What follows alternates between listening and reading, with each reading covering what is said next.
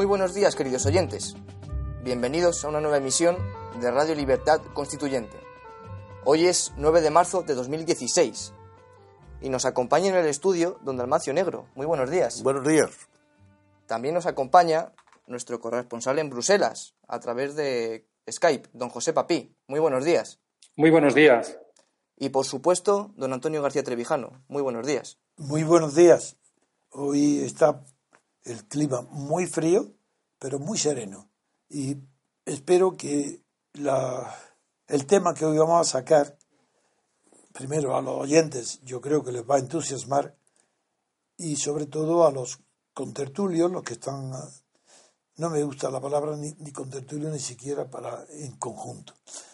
Pero eh, a los amigos que hoy nos acompañan, que es Dalmacio y, y José Papí, porque están, va, a tra, estar traído a cuento, diré, eh, de lo que del programa de ayer no pudo verlo Dalmacio. Y solamente le hemos dicho el título y bueno, está encantado con la idea. Y el título era ¿por qué, qué, qué diferencia hay entre España e Italia? De tal manera que en Italia el partido en el gobierno de izquierda teórica, bueno, el demócrata, donde está integrado todo el antiguo socialismo y el comunismo. Ese partido ha dado ya 5 millones para empezar la rehabilitación y la devolución al patrimonio histórico y a la memoria histórica de Italia la figura de Mussolini. En cambio, mientras que en Franco está no es que descabalgado de las calles y de los, eh, y de los caballos, sino que es un proscrito de la historia. Si fuera proscrito de, la, de, de un momento de la realidad, como no fue proscrito, los mismos que lo apoyaron a Franco con entusiasmo, lo proscriben hoy para aparentar que están muy distanciados del franquismo y que ellos fueron sus enemigos, cuando fueron sus sostenedores. Sí, sí, yo sé de lo que hablo. Entonces, con este tema tan bonito de por qué, lo enlazo con un artículo que viene hoy en El País del teólogo Hans King eh, sobre el tema de la infabilidad, infalible, eh, del, del, Papa. Y yo lo relaciono enseguida con que más, eso está en discusión y, una, y recordáis lo que dijo Juan 23, yo no soy infalible, dice, salvo cuando hablo es, pat, y, procuro no hablar nunca, es cátedra. Bien, pero es que lo pongo el tema en relación con algo directamente vinculado a ese tema, que es la infalibilidad política de la socialdemocracia. Es decir, ¿por qué de España estoy excluido yo de la memoria histórica? ¿Por qué es como si no hubiera existido? ¿Por qué en Europa es exactamente lo mismo? ¿Por qué los valores de la socialdemocracia imponen la infabilidad de la política de Bruselas? Que si Bruselas ha dicho amén a Turquía es que es el, este es el terreno. Amén a Turquía no, a darle seis mil millones para venderle eh, que no vengan tantos refugiados de Europa o que los que vengan vengan con papeles. En fin, es tan tan relacionado el tema de lo infalible en la religión y en la política que me parece extraordinario para discutirlo con dos amigos de la categoría, por un lado, intelectual y de pensador de Dalmacio, y por otro lado, del conocimiento práctico, experiencia y, y, y reflexión sobre lo que es la realidad infalible del mercado común, que parece, que parece un escándalo que pueda Cameron venir aquí a comerciar con eso. Bueno, la han convencido, pero claro, después del paseo de Cameron y del escándalo de Cameron, y después de lo de Colonia, figuraros en qué tema está Bruselas, papi. Y eso es lo que hoy quiero, eh, en un solo enfoque, eh, tratar como fenómenos paralelos. Eh, lo infalible en la iglesia, lo infalible en la política. Nada más.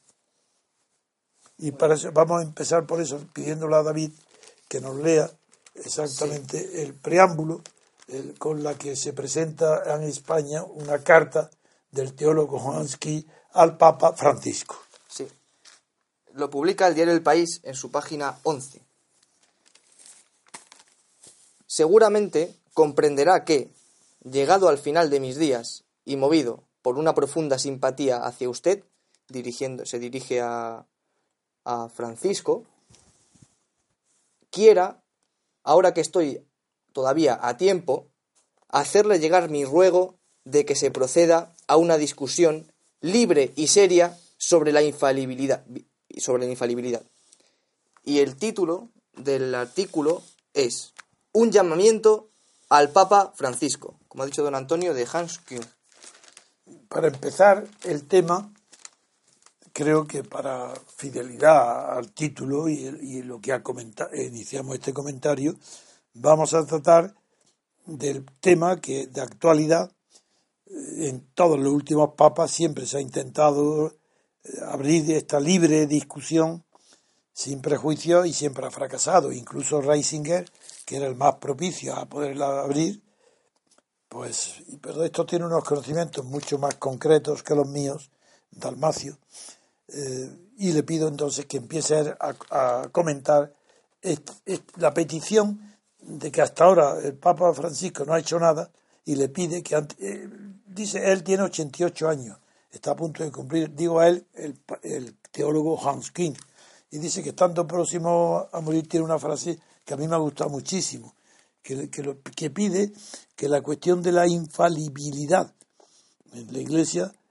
que sabe que no admite una solución de la noche a la mañana, pero afortunadamente, dice la carta, es usted, refiriéndose al Papa, casi diez años más joven que yo, y, como espero, me sobrevivirá, y seguramente comprenderá que en mi condición de teólogo, llegado al final de mi día y movido por una profunda simpatía hacia usted y su labor pastoral, quiera ahora, que todavía estoy a tiempo, hacerle llegar mi ruego de que se proceda a una discusión libre y seria sobre la infabilidad tal como queda fundamentada en la mejor, de la mejor manera posible en el volumen que él publicaba, después de haber dicho que lo que menos espera del Papa es que ahora le dé la razón a él, puesto que él fue castigado y apartado de la, eh, de la enseñanza eclesiástica justamente por la obra que está publicando y que ahora publicó y que ahora vamos a comentar esta última carta, que no será la última porque lo veo en muy buena salud mental porque la carta está muy bien escrita, eso que está en alemán y traducida. Bueno, en primer lugar, Haskin tiene un problema personal, que siempre se ha creído que él es el infalible. y entonces, ¿qué Ahora me yo contigo, no, al revés. No, no, que... No, digo que te interrumpo con mi risa, como tú haces cuando yo hablo. Pues sí. Eh, esto viene ya de atrás, eh, bueno, no vamos a entrar. Eh, y, lo que pasa es que ese tema de la infalibilidad tiene que ver con una realidad incluso más profunda, que siempre, esto lo dice Santayana muy bien, en Dominaciones y Potestades. Así fue su obra fundamental. Sí, que dice, que, no recuerdo exactamente, la cita a lo mejor un poco imprecisa, pero lo que es obvio por otra parte, que la religión y la política van siempre unidas. Eso es un leitmotiv de Santa Llana, está, está, incluso en Vida y la Razón, que fue su obra de juventud. Y ahí está ahí. Eh, cosa que, eh, si es que basta ver la historia, que va siempre, si es que lo político procede de lo sagrado.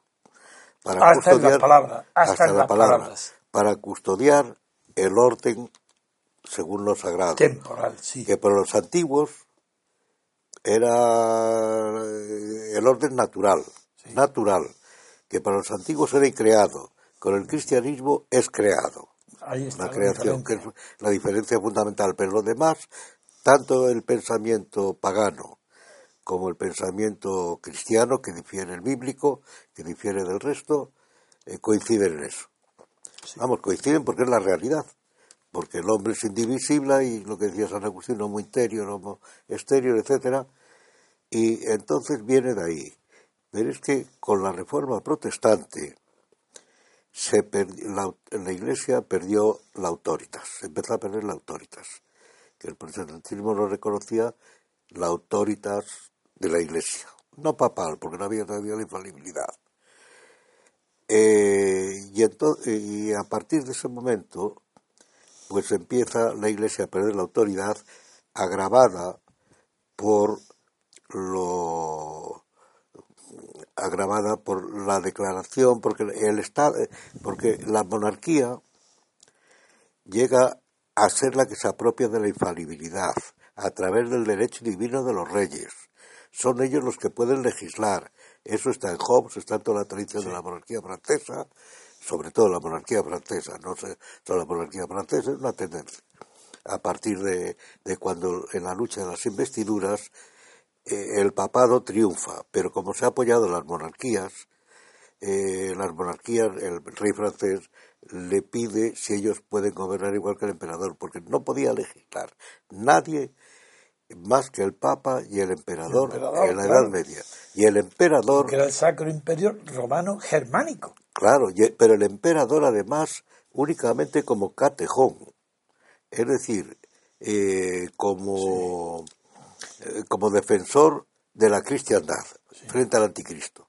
El Papa podía legislar en su función de vicario Cristo, de vicario Christi, de vicario de Cristo, para únicamente para las cuestiones internas de la Iglesia. Eso es. Es el derecho canónico.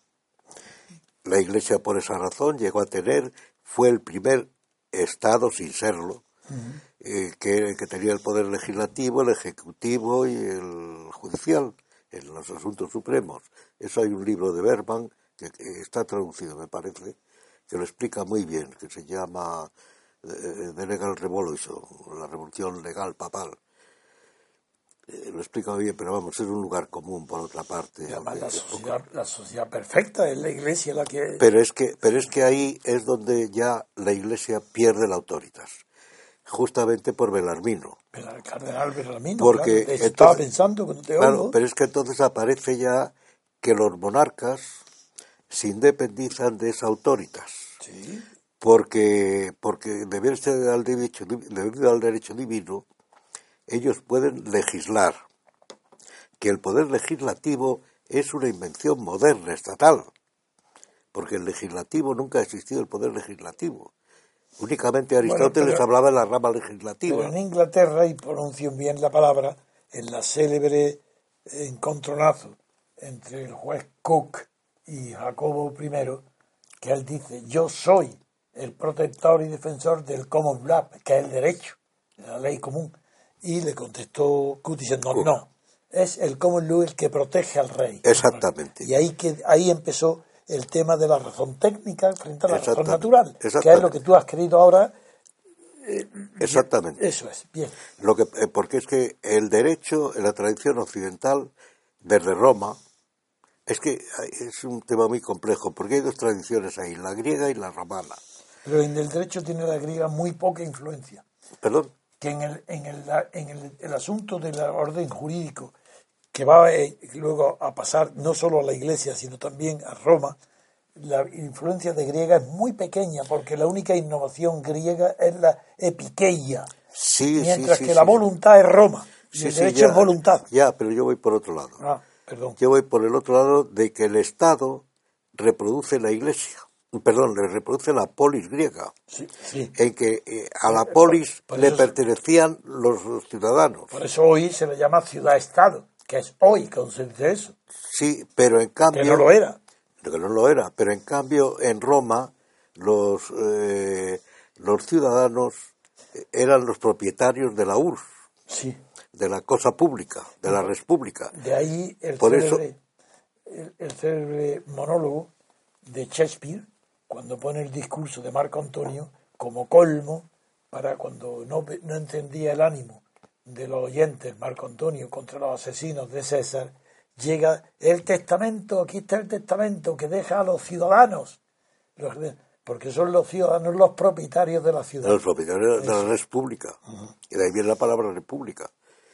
Eh, bueno, entonces, vamos a ver, entonces lo que ocurre es que con el cardenal Belarmino, queriendo arreglar las relaciones entre la Iglesia y el Estado, porque la Iglesia estaba perdiendo la autoridad que se le estaba apropiando el monarca, formula su célebre doctrina que ha estado vigente y todavía debe seguir pensando la Iglesia así, aunque creo que ahora no está tan vigente, de la potestas indirecta de la Iglesia, en vez de la autoritas. Sí.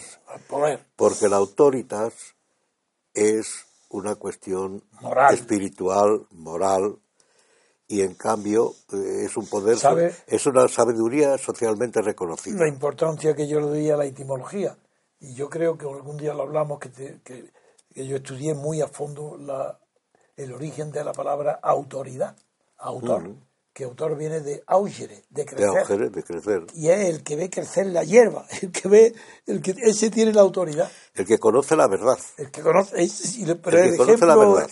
literal es que ve crecer hasta ve la crecer hierba. Hasta la hierba, porque es decir, que conoce todo, conoce la verdad, la verdad originaria, en cualquier religión. Y ese es el autor. A Y eso ese es- se llama autor. Ese es el autor el que tiene autoridad, de ahí viene luego la palabra actor, Claro. como un derivado. Bueno, entonces él dice que el Estado, y el Estado, no el gobierno, el Estado y la Iglesia son los dos, las dos sociedades perfectas. Eso sí, cada una en su orden. Pero eso, eso ya está en Belarmino. Pero ya es entrar en la potestas, abandonando la autoritas. Lo que sirve tu introducción es para comprender la profundidad de, De la infalibilidad. no intencional, no intencional, no hablo de, voy a hablar de Enrique VIII. Es decir, eh, sin saberlo ni pretenderlo, ni ser un erudito, ni ser un sabio, ni un hombre cult- culto, Enrique VIII cuando decide eh, para justificar su matrimonio y romper con Roma Iglesia, al hacerse jefe, del, que era el jefe del gobierno, jefe de, jefe de la Iglesia anglicana, ha, ha resuelto el tema que tú estás planteando ahora mismo. Porque tiene, si Inglaterra hoy tiene una civilización mejor y mayor que la continental, en parte también se debe a esa unificación de las eh, potestas eh, civil y religiosa y política. Y eso está en el Reino Unido y no está en el continente europeo. Eso es un hecho único. No, no, el continente europeo también está con Lutero. Ah, no, pero yo estoy hablando. Yo, yo no estoy hablando. Claro, Lutero es un religioso. Es que yo estoy hablando de un poder político como era Enrique VIII. Pero es un poder político, sí. Ahora bien, Lutero tiene influencia en los príncipes a los que él se dirige y ellos realizan también Lo la separación de Roma. Claro, y entonces luego lo de- durante mucho tiempo hay ese problema. Con la doctrina de Belarmino se va manteniendo la cosa. En el siglo XIX la infalibilidad papal es en parte una respuesta para decir, por la Iglesia se bate a la retirada frente al Estado, Sí. desde que aparece el Estado. Se va batiendo a la retirada, la Iglesia no ha comprendido, salvo el cardenal Reginald Paul, como una excepción inglés, sí, es, que, ahí. sí, que es se da ahí. cuenta de lo que era el Estado frente a la Iglesia. El Estado es el Dios mortal, lo ha dicho Hobbes. Y, y ese Dios mortal va a desplazar al Dios que va a quedar convertido en un arquitecto o algo por el estilo, el supremo arquitecto, el supremo hacedor, como dice ya Rousseau, eh, perdón, Rousseau creo que también, pero Robespierre, el ser supremo. Sí, el ser- Y todo eso sí, pero era el- la razón, el ser supremo. pero va quedando relegado. Entonces va aumentando el predominio, no sé si es muy complicado todo esto, del principio de la inmanencia sobre el principio de la trascendencia, que era el fundamento de la civilización, de la cultura, civilización occidental, europea. El principio de trascendencia. Pero inseparable de la religión. Inseparable, claro, Por eso fue el horror. e inseparable del principio de está. también. Si no, Hombre, claro, porque, porque, es, lo, la- es lo inmediato. es que es lo laico o profano y lo, y lo religioso. Es lo inmediato y lo inmediato. Claro, eh, lo que se ve y lo que no se ve, decía Coleridge. Lo Exactamente. visible y lo invisible. Así es. Y entonces el Papa, eh, se empieza a discutir el tema de la infalibilidad, que ya venía de atrás, para subsanar esto de que la Iglesia pierde la autoridad. La autoridad la pierde no solo frente al Estado, sino frente al pueblo. Y entonces se proclama el dogma de la infalibilidad como, eh, visto históricamente, como un recurso para mantener a la Iglesia como la roca de Pedro. De que hay una verdad que no es la verdad del político, sino que hay una verdad que está por encima de todos los demás. Incluso cuando se discutió, y esto viene del protestantismo, la ruptura protestante, y cuando se discutió, había un teólogo alemán que cuyo recuerdo ahora no, que era uno de los mejores de la época, cuyo nombre siento no recordar ahora. Que fue amigo de Lutero, no. No, no, cuando se discute la infalibilidad en el Vaticano, Sí, sí. el Vaticano I, Ah, sí. hubo un teólogo alemán que estaba eh, Católico. Sí, sí, católico, estaba en el Congreso, fue uno de los más activos del, del concilio. He dicho Congreso, me refiero al concilio. Era uno de los más, no me acuerdo cómo se llama, termina en N, pero no me acuerdo el nombre. Se me van los nombres y no, no me acuerdo. Bien. Bueno, este, cuando se, eh, Altaner, creo que era Altaner. Altaner, me parece que era el teólogo que se llamaba Altaner, que fue el que más se opuso a la proclamación de la fidelidad papal. Sí. Cuando se proclamó, Altaner hizo una declaración pública diciendo que él se había opuesto, pero como había sido proclamado por el concilio, él aceptaba plenamente la fidelidad papal, que es lo que le acepta King. No. Porque Sí, King por eso ha empezado tu disquisición, para decirte, claro, que él respira por la herida. Que respirar por la herida y porque él, pero ahí hay una cuestión personal, según dice, por lo, objetivamente por lo que dice siempre, es que le quiere decir al Papa lo que hay que hacer. Y lo que siempre dirigir. está Bueno, empeñado, se ha empeñado en eso, bueno, allá él. Pero, pero eso viene de ahí y la infalibilidad es fundamental porque en este momento, si lo pensamos bien, si lo vemos bien, la única que mantiene eh, más o menos debilitada, etcétera, la, tradición europea del conjunto de la cultura europea, europea, de la religión, de la política, del derecho, es la Iglesia.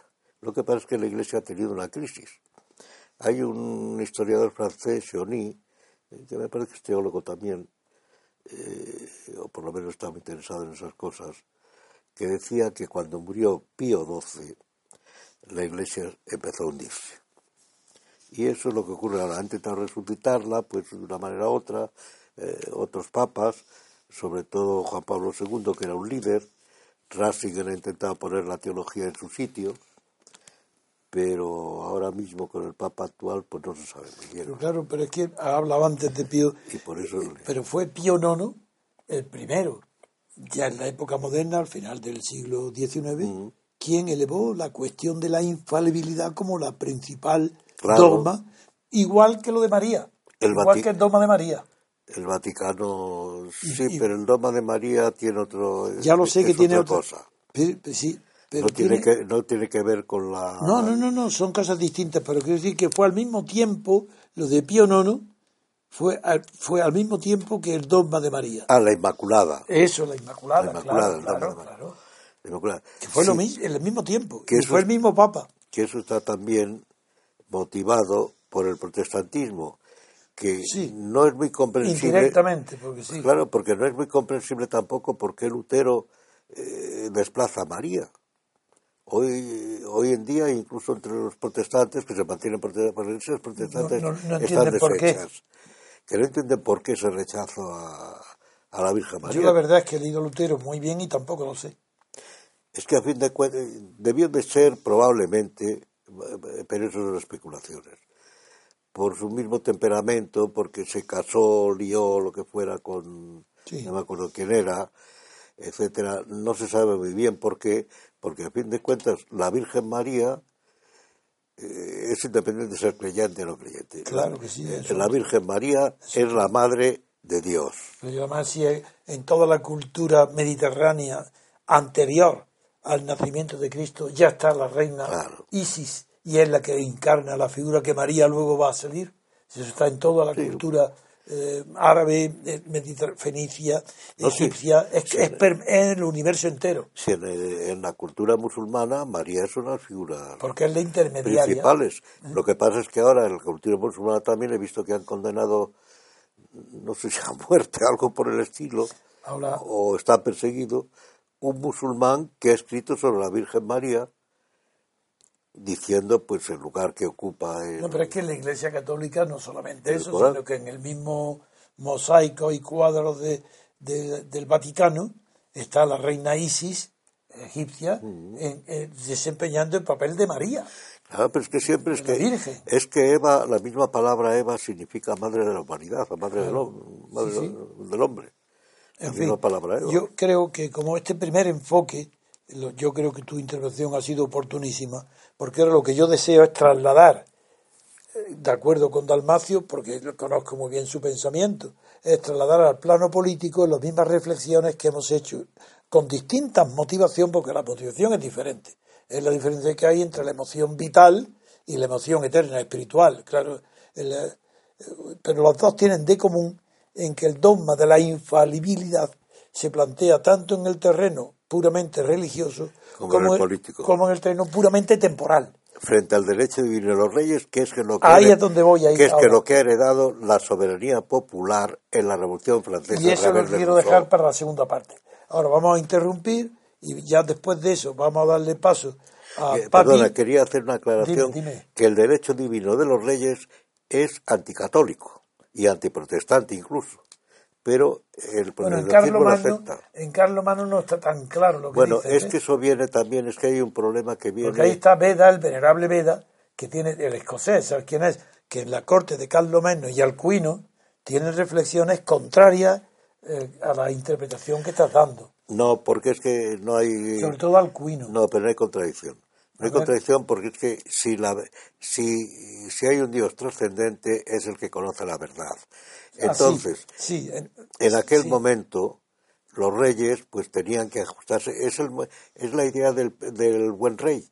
Res seres y rete como faqueris. no, Pero es que recuerdas que la corte de Aquisgrán reprodujo unas discusiones teológicas que recordaban un poco a las que se produjo, en, desgraciadamente, donde hoy están los acontecimientos bélicos y Siria, en la corte de Juliano el Apóstata, donde el, el sol eh, sustituía a la, a la religión mm, sí, el, el tradicional. Dios, el dios era el sol. Eso es. Y hay un paralelismo enorme entre los teólogos que acudieron, los grandes jámblicos, los grandes eh, escolásticos, los mm. padres de la escolástica estaban allí en la corte con Juliano.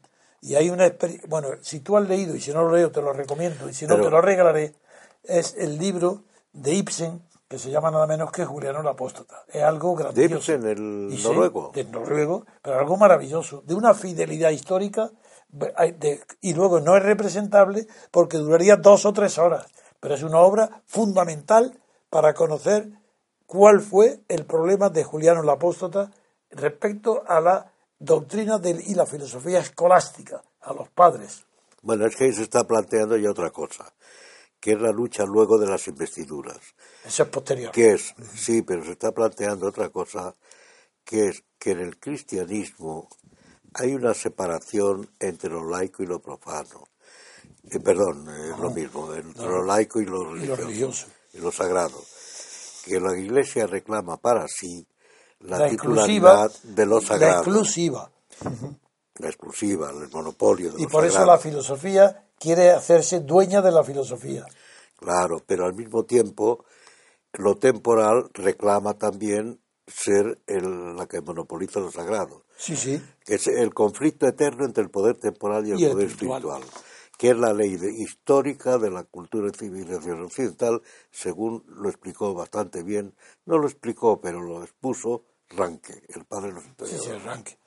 Bien, pues te lo agradezco esta uh, última postilla, vamos a dar un poquito de música agradable y luego daremos paso a esta segunda parte donde ya espero darle intervención porque vamos a hacer la infalibilidad europea. Europa ahora es Roma, es el, lo que Roma fue para la Iglesia, hoy es Bruselas. Vamos a ver. Enseguida volvemos, queridos oyentes.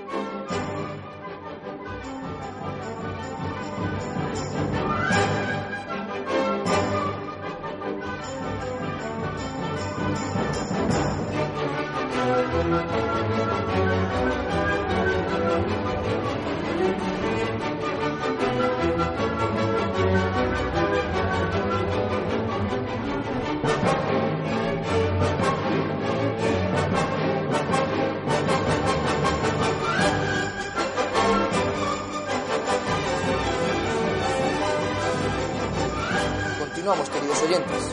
En esta segunda parte, como ha dicho don Antonio antes, trasladaremos la cuestión que hemos tratado en el primer bloque del programa a la política y en concreto a la Unión Europea.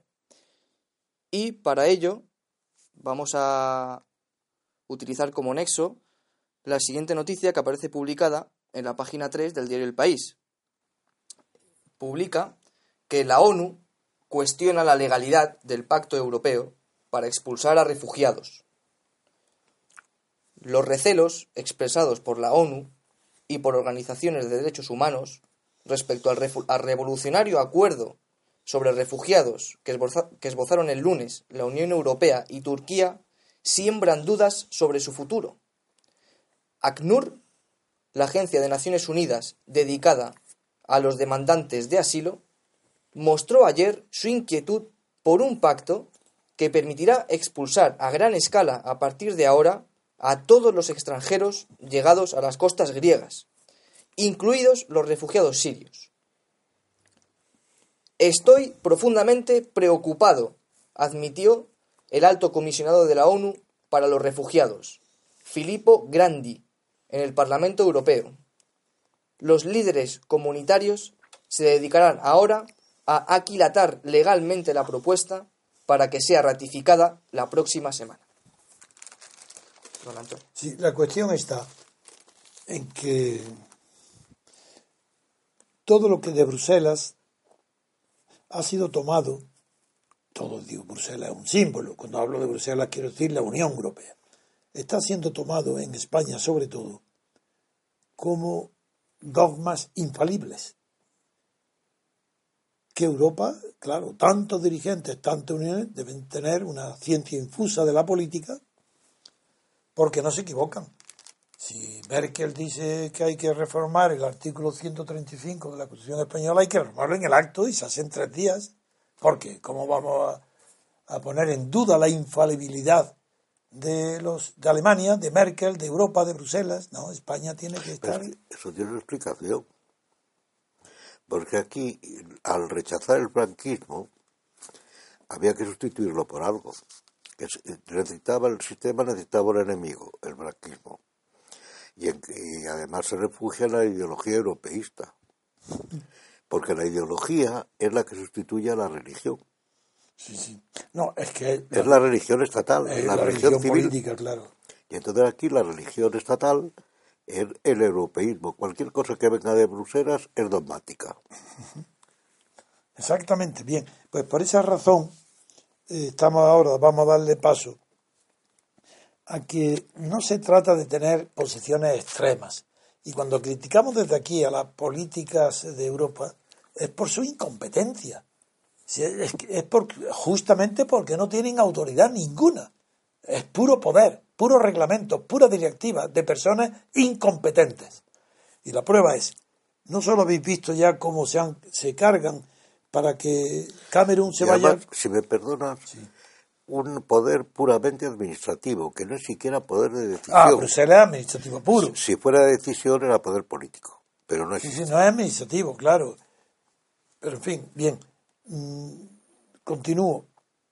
En lo de Cameron se ha puesto bien de relieve que para contentar a Cameron renunciaban a principios que habían sido el fundamento de la constitución de la UE, del nacimiento. Bueno, pues ahora eso fue para que Cameron se fuera contento y con las alforjas llenas ante la perspectiva de que con eso podían los votantes del próximo referéndum en el Reino Unido votar a favor de Bruselas, de continuar en la Unión Europea. Pero es que el tema de los refugiados va más allá todavía, porque uno de los principios fundadores y el que más presume todo, Bruselas y todos los dirigentes de Europa, el Schengen, el plan Schengen, la libertad de movimientos por Europa, que incluye también, claro, la libertad de movimiento de los inmigrantes que llegan a, a cualquier país europeo por vía legal, en teoría. Este dogma ha sido violado escandalosamente en las concesiones hechas a Camerún pero eran privilegios. Se sabía que se subordinaban.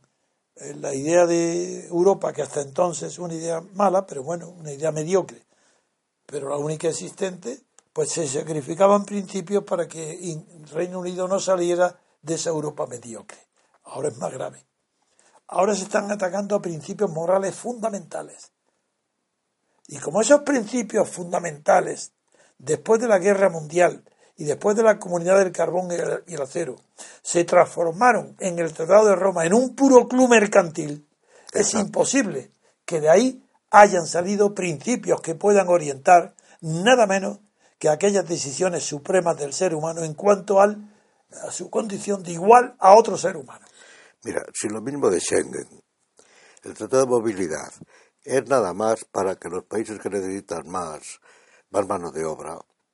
Sí, eso, fue el comienzo, ese fue el comienzo. Pero en las épocas de crisis se vuelve en contra. Ya, pero es que la Unión Europea es incapaz, por ejemplo, de conseguir, frente a los intereses de oligárquicos económicos, de que, por ejemplo, con los móviles que utiliza todo el mundo, que cuando cruzan la frontera francesa o la frontera de Portugal, en la misma raya, se controla muy bien al parecer, ya no te vale el móvil para nada más que para allá porque a menos que hagan no sé qué cosas y te cuesta más. Simplemente eso, y se ha pedido que es requisito. Y pasa con otras muchas cosas. Pero antes de entrar en pequeños detalles, quiero no, perder de vista. No, pero es significativo, es un detalle significativo. No está bien como ejemplo, pero son paréntesis. Entonces no quiero yo que el paréntesis no hay que ponerle paréntesis ya, ya, no, y continuar nuestro discurso. Ya, es un ejemplo para que se entienda. Entiendo. Pues ahora quiero darle la palabra a Papi para que él desde allí, desde Bruselas, y con 20 años viviendo allí, y con una experiencia integral de lo que es la comunidad y la Unión, primero lo que fue el mercado común, luego la comunidad europea, ahora lo que es la Unión Europea,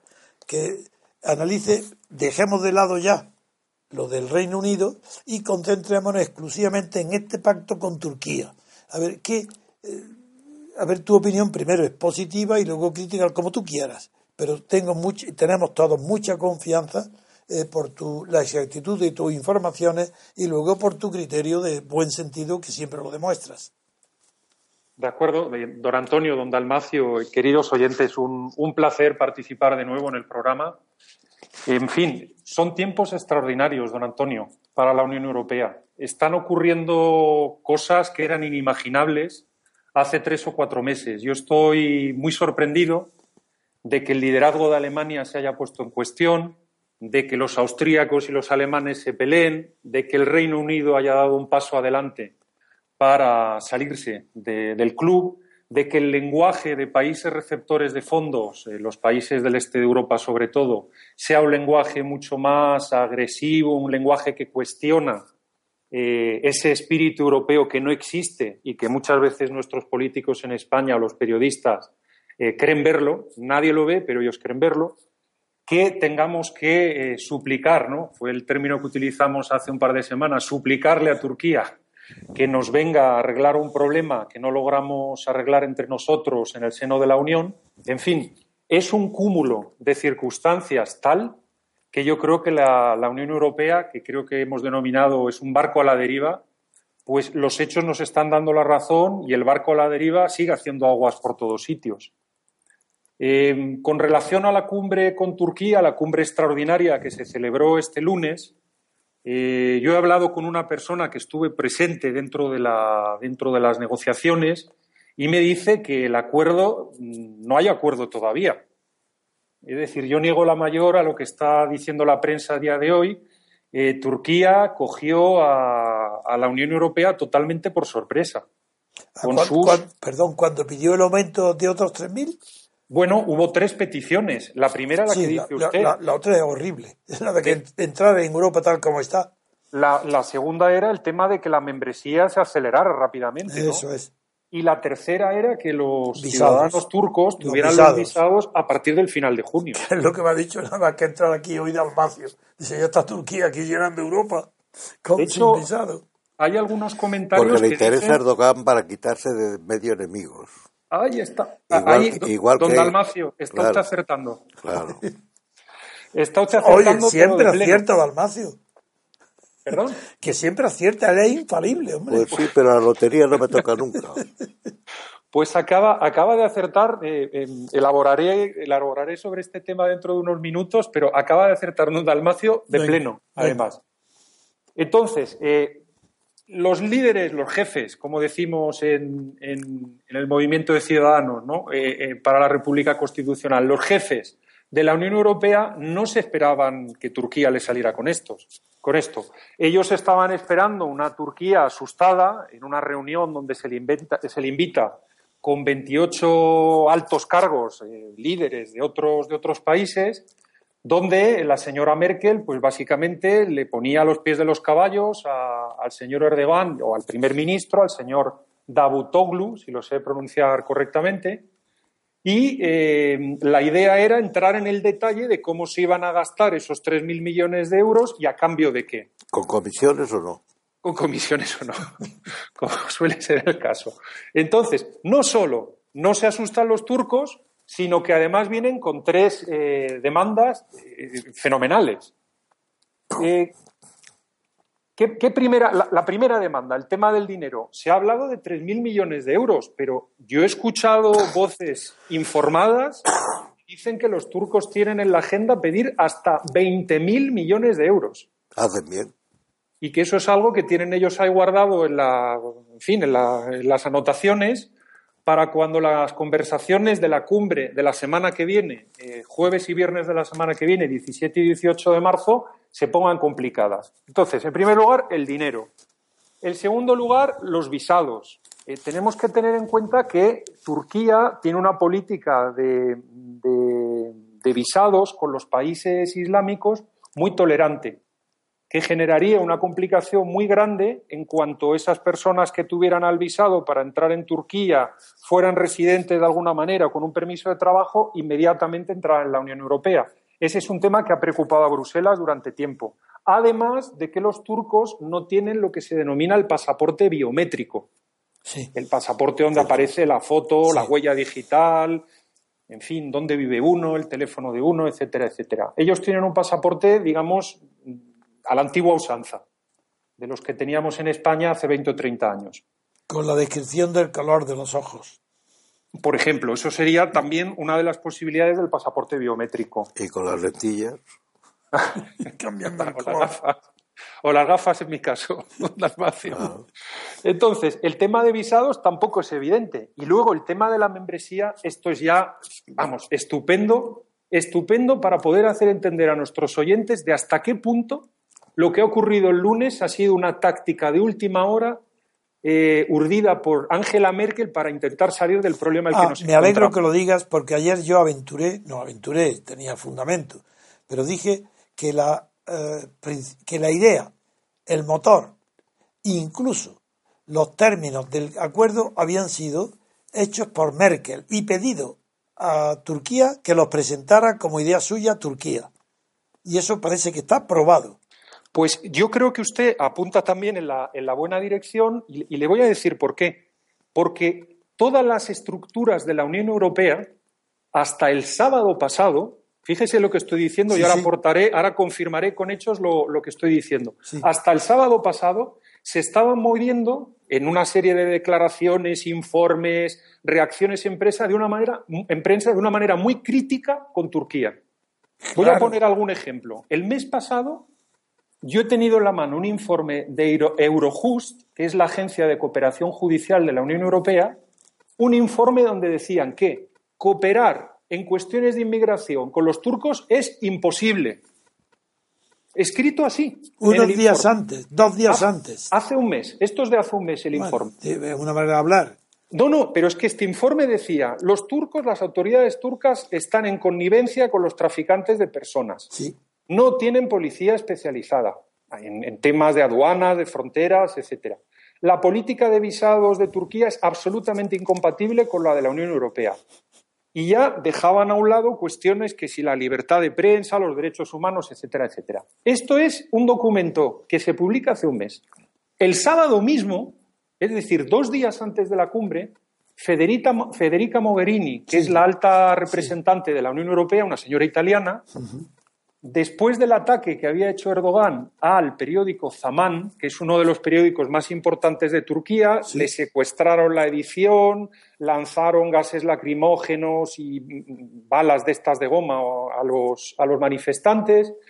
En fin, después de, un follón monumental que se monta en Estambul el, el sábado por la tarde, hay una reacción muy enérgica de Federica Mogherini otra reacción muy enérgica del comisario para la ampliación, Johannes Hahn, pues diciendo que esto no es un país democrático, que hay que cortar, eh, hay que parar las negociaciones para eh, la adhesión a la Unión Europea con Turquía, que no hay libertad de prensa, que no hay libertad judicial, que esto es un desastre. Bueno, hay un hilo de tweets en, Twitter, un hilo de mensajes, de declaraciones de prensa estupendo, donde se ve cómo se va elevando el tono. Y señores, y perdona, perdona, y un dato más, el, de, el del, el del kurdos que también se ha puesto estos días como uno de los problemas principales que tiene. Y se tiene miedo de que como se produzca un atentado en Estambul, eh, el, propio régimen de Erdogan puede tambalearse.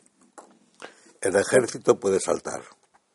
Y dos días después resulta que la Unión Europea necesita de Turquía y dos días después resulta que tenemos que hablar con Turquía, que tienen que ser nuestros socios y que somos amigos. Lo cual confirma lo que decía usted, don Antonio. Esto ha sido una jugada táctica de última hora. El artículo 135 español en, Turquía, señora Merkel. Esto es. ¿Por qué? Porque toda la maquinaria, todos los signos, todas las pero me falta, me falta un factor clave y es que la tensión esta era tan grande y sigue siendo tan grande entre Putin y Erdogan que es imposible separar esto de esa, de esa relación. Es imposible. No, no, no puede haber eh, eh, estar al margen de este acuerdo y estas eh, acudir a Turquía que algo común contra Rusia, contra Putin. Si no, no se entiende esa locura como han acabo de hacer, desafiando el derecho internacional, como ayer me dediqué a, a describir, el Tratado de Ginebra, y que hoy la ONU cuestiona la legalidad, cualquier cosa. La ONU que cuestiona la legalidad del Pacto Europeo. ¿Cómo puede ser eso si no es porque hay una causa mayor que para es el miedo a, a que Rusia recupere una hegemonía que haga imposible la continuación burocrática de la Unión Europea?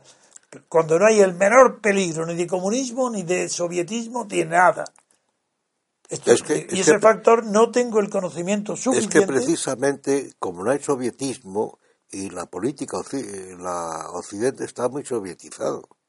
Ahí está el tema, es la socialdemocracia, claro. a través de la socialdemocracia. Que necesita enemigos internos y, y externos. Necesita enemigos internos. Y además hay otra cosa ahí que no se dice, pero yo no lo sé, pero es que me hace sospechar. En tiempo se hablaba del oro de Moscú.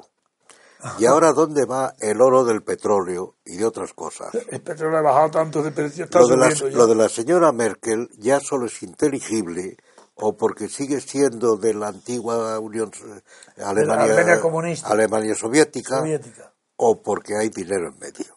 O sea, no hay otra alternativa, o porque es tonta. Hay quien dice, hay artículos ya en Alemania que dicen que parece un desequilibrio yo lo veo bastante poco inteligente. Salvo el en la cara, que sabéis ya no se entiende la política de la señora Merkel, porque ya incluso va contra sus posibilidades políticas de sostenerse. Apunto, apunto un dato en la línea que están hablando ustedes, don Dalmacio y don Antonio. Los socios bávaros de Merkel han dicho que no están para nada de acuerdo con lo de los visados. No, no, no, no. Lo, cual confirma que esto ha sido una jugada de 48-72 horas, una jugada táctica, de última hora. Que, que por eso solo puede haber móviles de este tipo, o ideológicos muy fuertes. O dinero. O dinero. Y, don Dalmacio, le, le, apunto... O locura, o locura también es posible, que no que no, No, porque la han seguido, no está ella sola. Ya, bueno, pero... Todos no están locos. Pero, pero la que decide es ella. Ella es la que ha, sí, la que ha mandado sí, sí, hay otros, pero que también pueden estar sobornados. Como, muchos alcaldes y gente del SP sí, pero no, tienen, no tienen capacidad, y gente de la democracia cristiana. no tienen capacidad de influencia de este, en Bueno, eh, sobornados es un nivel. Eso, sí, pero, pero, que, pero la clave es ella, que es la que decide. La, clave es ella, es verdad. Pero no hay que acudir a corrupción y hay que acudir a otra idea. Aquí hay una, su falta de inteligencia política, dos, su miedo, su miedo a Putin. Es que a lo mejor ella no, eso es Norteamérica, eso es Obama.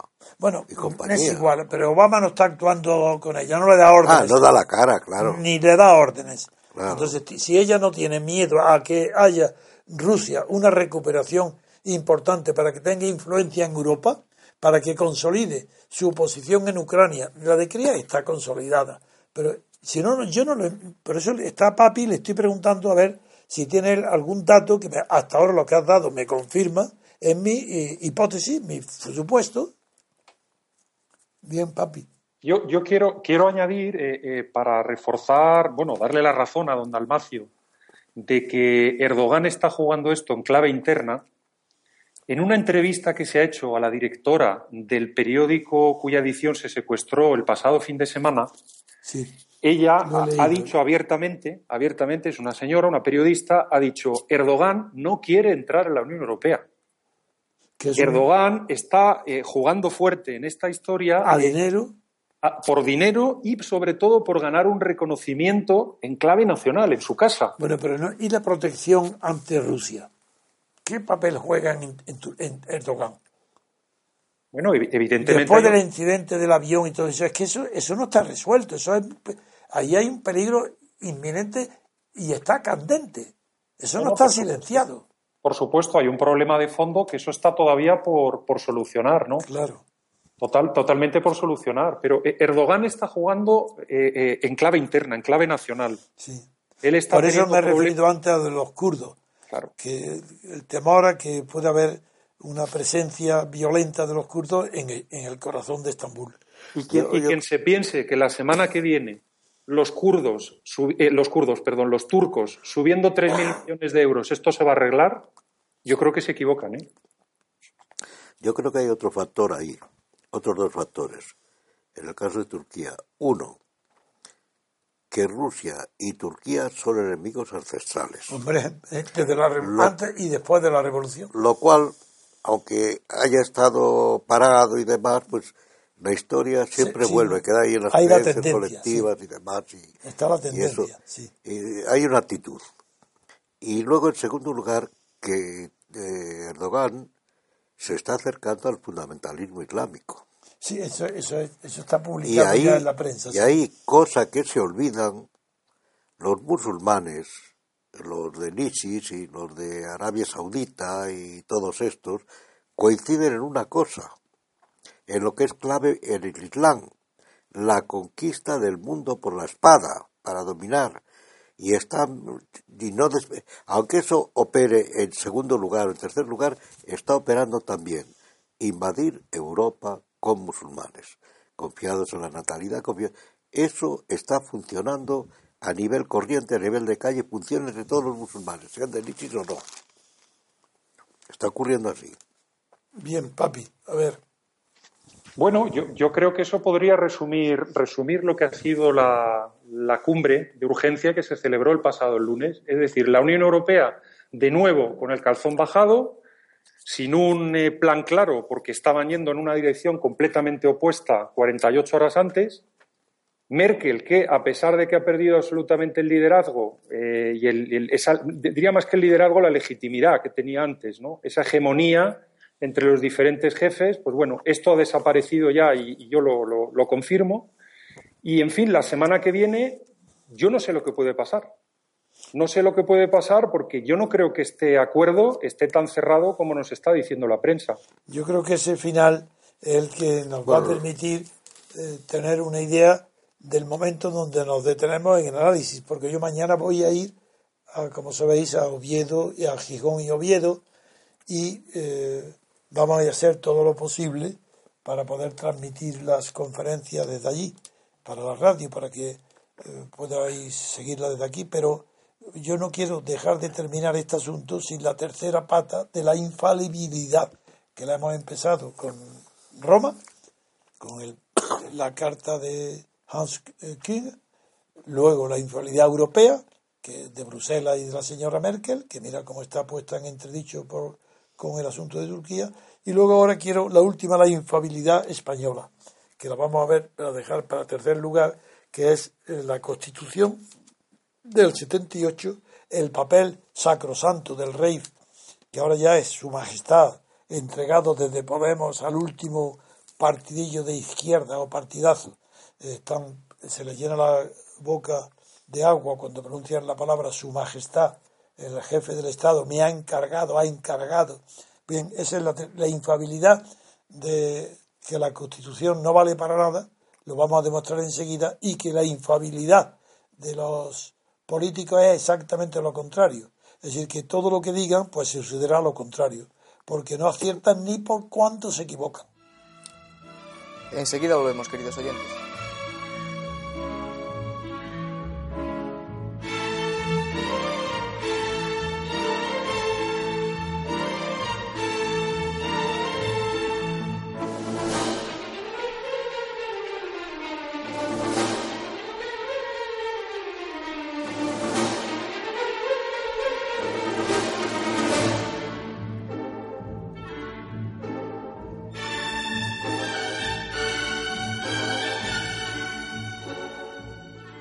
Queridos oyentes. En este tercer bloque, como ha adelantado antes don Antonio, continuamos hablando de la infabilidad aplicada al estado de partidos español. Y el diario El País publica en portada que Pablo Iglesias e Íñigo Errejón chocan por el control de Podemos. También publica en portada tres columnas que el PSOE y Ciudadanos acuerdan incluir al Partido Popular en sus contactos. En páginas interiores, en la página 15, el diario del País publica a cuatro columnas que la crisis abierta en Madrid destapa divisiones en la cúpula de Podemos. En la página 16 publica que círculos catalanes de Podemos se rebelan para forzar un congreso y, por último, en la página 17, el diario El País publica que Ciudadanos lleva al PSOE a incluir al Partido Popular en las consultas. Y más abajo, en la misma página 17, dice que Rajoy quiere negociar con Pedro Sánchez sin atender su pacto con Albert Rivera. Don Antonio. Bien, la tercera dimensión, estamos hablando de dimensiones, la tercera dimensión de la infabilidad es la política española, donde aquí han aparecido dos infalibles que nos tienen asombrados por su visión, su inteligencia, todo el mundo lo dice. Son, como es natural, sabéis a quién nos referimos. Hay, aquí hay dos tontos y dos infalibles. Los tontos son Sánchez y Rajoy. Los infalibles, Iglesias y Rivera son infalibles. Iglesia no se equivoca nada. Todo lo que dice, todo, es que no hay tertuliano, periodista, que no hable de Iglesia y diga, reconocemos que es muy inteligente, que es muy listo. No, no se sabe por qué dicen eso, porque todo lo que dice no sale. Se equivoca en todo lo que dice. No, pero como dice que va a saltar el cielo eh, con un rifle, con una ametralladora, pues claro, ¿quién va a decir, hombre, te has equivocado? Dirá, no, todavía no he llegado, ya llegaré. Pero es que todo, absolutamente. ¿Y ahora qué hace Rivera? Pues para emular a Iglesias, dice, a Rajoy que lo quiten. Se lo dice el infalible Rivera al PP. Con Rajoy nada que hacer. Ahora, cualquier otra persona, me da lo mismo, con cualquier otra, yo, el Rivera, me, me pongo, están en los titulares, yo activo, pongo en contacto para que lleguen a un acuerdo el PP y el PSOE. A Sánchez, no Rajoy no, con otra persona. Y él es el infalible. Él tiene en la mano la unión de PP, PSOE, y él es el, sin decirlo porque no se atreve, quiere decir que el presidente será él. Si uno quiere ser el presidente que es Rivera, mediante, mediante la operación de retirar a Rajoy del PP, y que cualquier otro candidato, sea el que sea, da lo mismo el programa, da igual, cualquier candidato, él consigue un gobierno de la amplia coalición que quiere el IBEX, toda Europa y el mundo entero. Así Rivera interpreta como toda la clase pudiente del mundo, la que no sabe nada de, nada, del origen ni de la causa ni de la naturaleza de la crisis política española, pues él como, todo el mundo desea, un gobierno de PSOE, PP y Ciudadanos. Él tampoco lo sabe que es la crisis española. Tampoco, tampoco, tampoco, tampoco, él ni sabe ni sabe lo que es. Pero bueno, este es el infalible de la derecha. Y naturalmente, en la izquierda surge otro infalible, es Pablo Iglesias. Pero no lo veis, que todo lo que dice acierta, pero no veis que todo absolutamente es verdadero. ¿Qué importa? Que haga un espectáculo en el Parlamento con un bebé y que se ponga de espaldas con los puños levantados y que eso no tenga la menor trascendencia, que al día siguiente otra cosa, otro número, otro espectáculo. Qué importancia que le, debe, que le dé un beso en la boca a otro compañero y luego se deje que el otro compañero le acaricie por detrás. ¿Eso qué importa? Él es el infalible. Uy, es tan inteligente que mira lo que está haciendo. Un beso y el manoseo en el culo, porque eso es lo que le va a dar millones de votos. Qué inteligente es que conoce la moral de los españoles, de los que le van a votar. Y sabe que cada gesto suyo que hace, repetido hasta la saciedad en todas las televisiones, está conquistando a las masas españolas. Tan inteligente es Pablo Iglesias que le estalla la crisis en su propio partido a través de Rejón, que defiende otras políticas, y él, Iglesias, como está basado en su triunfo inicial, que fue la apariencia de seguir las consignas del 15M, que es círculos abiertos, democracia asamblearia, no nos representan. Eh, él sigue eso, pero claro, en cuanto se forma un partido que hay que votar, eso se tira por la borda. Pablo Iglesias no respeta absolutamente nada de su origen. Es un partido donde se ha hecho dictador. Y el Rejón, claro, para hacerse dictador, dice, cuidado un momento, que para dictador Iglesias estoy yo también. Para ser dictador, hombre, Iglesias estaba muy bien. Para los círculos abiertos, para un partido de masas moderno, nuevo, contra la clase política, contra las puertas giratorias. Pero yo no, para si es Pablo Iglesias el, que va a decidir aquí como un... Yo también quiero, pero es tan inteligente Iglesias que va a derrotar a Rejón, ya lo veréis, se quedará solo, pero será el dictador por inteligente de la izquierda. Y Rivera quiere, sin ser dictador, sino simple por ser mediador, pues tienen los dos la inteligencia infalible de saber conducir a las masas respectivas de los españoles, uno, a un acuerdo un acuerdo de gran coalición de gobierno, Rivera, otro, a unas nuevas elecciones donde él sobrepase al PSOE y se convierta en el jefe y presidente del gobierno español.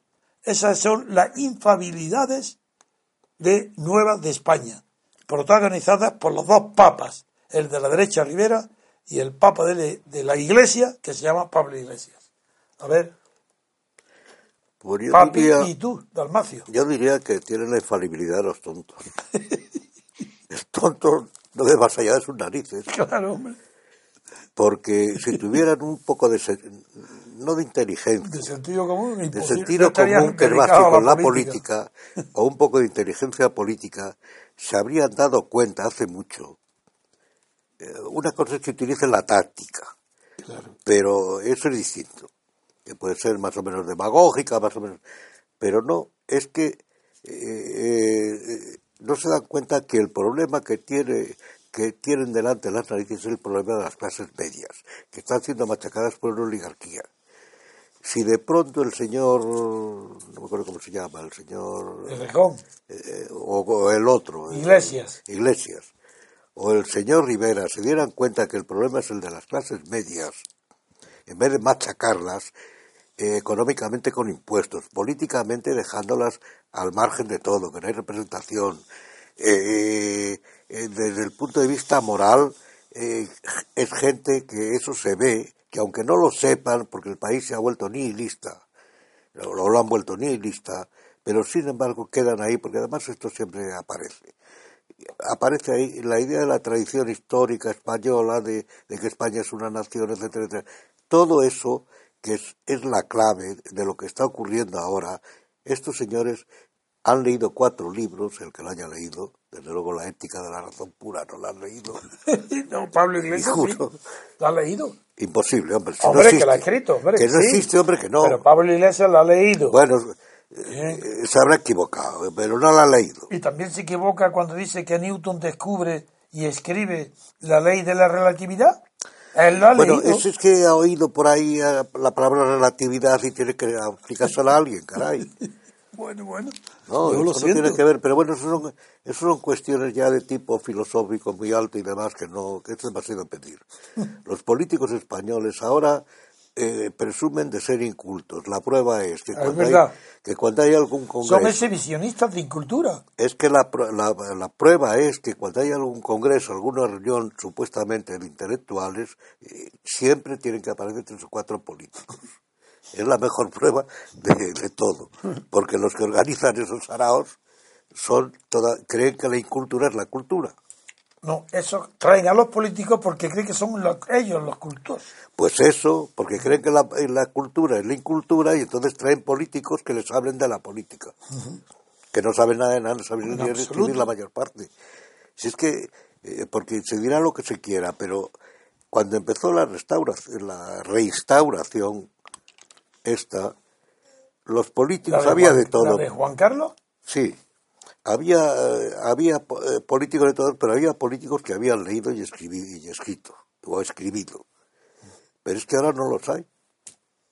me has dicho algo que voy a aprovechar para hacer una advertencia a nuestros ya numerosos seguidores.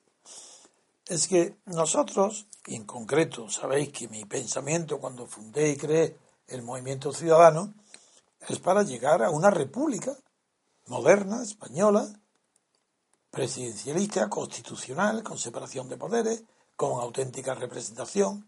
¿Cómo creéis que se puede llegar a ese fin, esa meta tan extraordinaria, si no contamos con derecha y extrema derecha, izquierda, extrema izquierda, Con todo. centro? ¿Cómo vamos a excluir a nadie? Sí, ¿a quién podemos excluir? A los enemigos declarados de la República y de la verdad, que son estos partidos estatales porque son falsos. Todo el partido estatal está reconociendo Está pagado por el Estado. que es falso, porque está pagado por el Estado. Y cada uno es fiel a quien le paga. Cuando ahora hablan tanto, tanto de, no de razón de Estado, porque eso es que eso no se les cae de la boca, que es siempre es inconfesable, sino cuando hablan de hombre de Estado, ¿por qué no dicen ya mujer de Estado? Hombre, si están continuamente, si ahora quieren cambiar la palabra Congreso de Diputados, Para poner porque es masculina, Para poner congresa. no, ya verás, ya verás. No, primero han dicho, no, hombre, vamos a poner Congreso de Diputados y Diputadas. Otra dicho, no es muy largo. Pues vamos a quitar, eh, ya han dicho, no, no, lo quitamos y se dice Congreso. Pues se equivocan, porque tú acabas de decir que hay que poner Congresa, o Congreso y Congresa, Claro. los dos, para no excluir. Bien, quiero decir que la- el tema de la infabilidad aplicado a la política, donde se da es ahora, en el estado de partido, porque lo que nosotros proponemos al integrar todo tipo de ideas políticas y de ideologías dentro de una república constitucional es porque las propias reglas fundamentales constitutivas de la república excluyen toda peligrosidad a las ideologías parciales, porque aunque no hay ideología parcial, toda ideología aspira a la totalidad, si no, no sería ideología, sería una idea. No hay ideología que no sea total, porque aspira a la totalidad. Y todavía hay algunos Son parciales cuando son grupos de presión. ¿no? Claro, eso es otra cosa. Esos son intereses económicos. Pero hay todavía quien cree que la ideología, que nosotros también somos ideólogos. Digo, ¿por qué somos ideólogos? Si lo que defendemos es la libertad. ¿Qué libertad colectiva puede ser calificada de ideología? A ver, de- decirme un solo filósofo en el mundo, sociólogo, economista, que diga que es ideología creer en que es posible la libertad política colectiva. En cambio, no hay ni una sola reivindicación, por pequeña que sea, aunque sean 10 personas, algo que reclamen algo referente a la igualdad que no sea ideológico.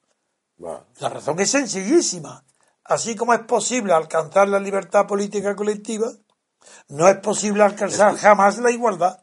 Entonces, para hacer creer a la gente que la igualdad puede ser alcanzable, se inventan todas las ideologías. No ha habido nunca una ideología de la libertad política colectiva. Claro que las hay de la libertad individual, la- el- las de mercado, las liberales clásicas, Es, es así. Incluso los anarquistas son ideologías, porque defienden libertades políticas personales, individuales. Pero la libertad colectiva, es decir, el que afirma yo no soy libre si tú no lo eres, eso no puede ser jamás ideología, es que porque no engaña. Es que las ideologías se apoyan en la infalibilidad de una idea. Sí. Ah, una idea parcial, Sí, yo te voy a que es la decir- que se le ocurre a alguien. Dalmacio, yo te voy a decir cómo he definido desde hace muchísimos años, desde que era joven, a la ideología. Yo digo que toda ideología tiene una parte que es verdadera. Si no, sería Parcial, la ley. claro.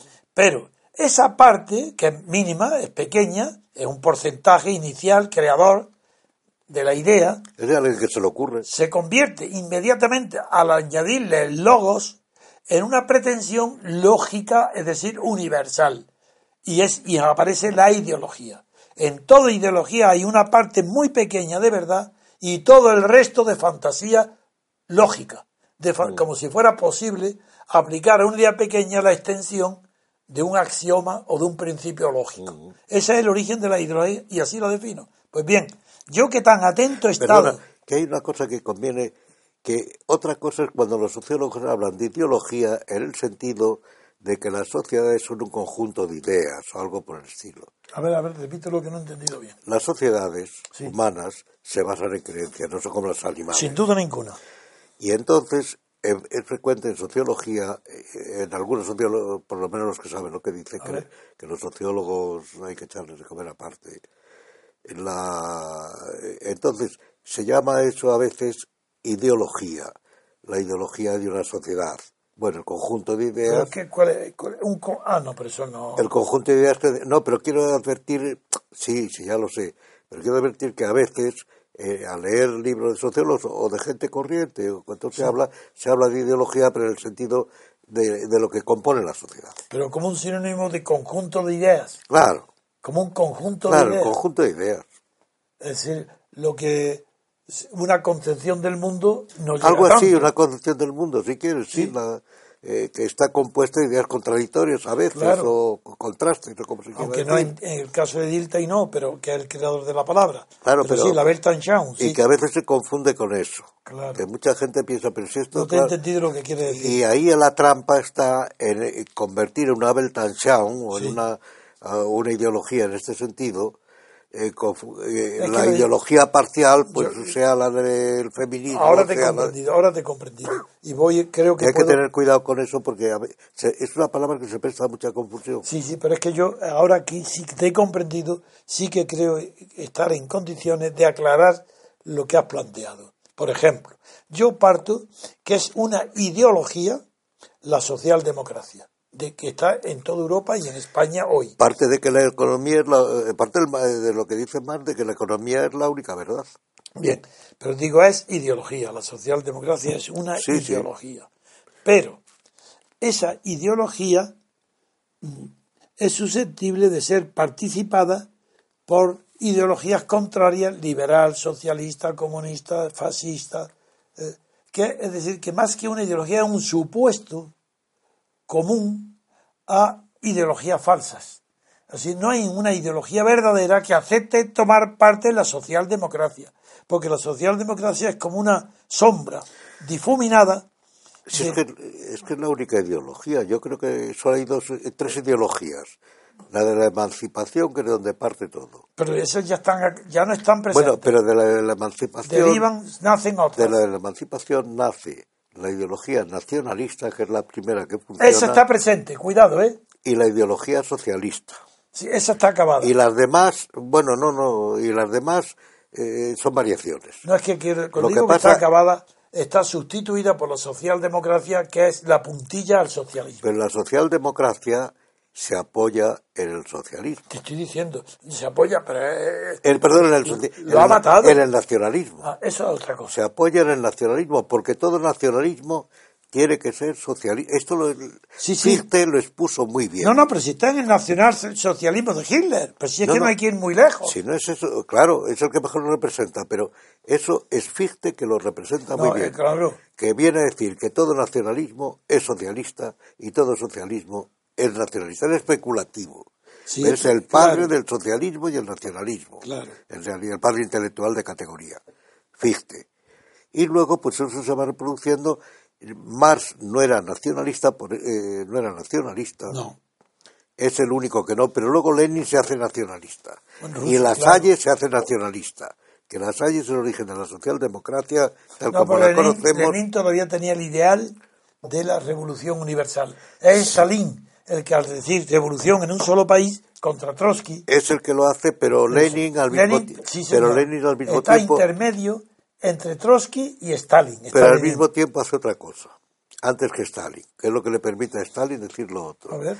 Dice que los revolucionarios, etcétera, etcétera, no saben, no pueden hacer nada sin el Estado. Hombre, claro, el, Claro. el Estado es todo. No, Claro, el Estado pero- es todo pero como Marx- instrumento. Pero Marx lo instrumentaliza, de acuerdo.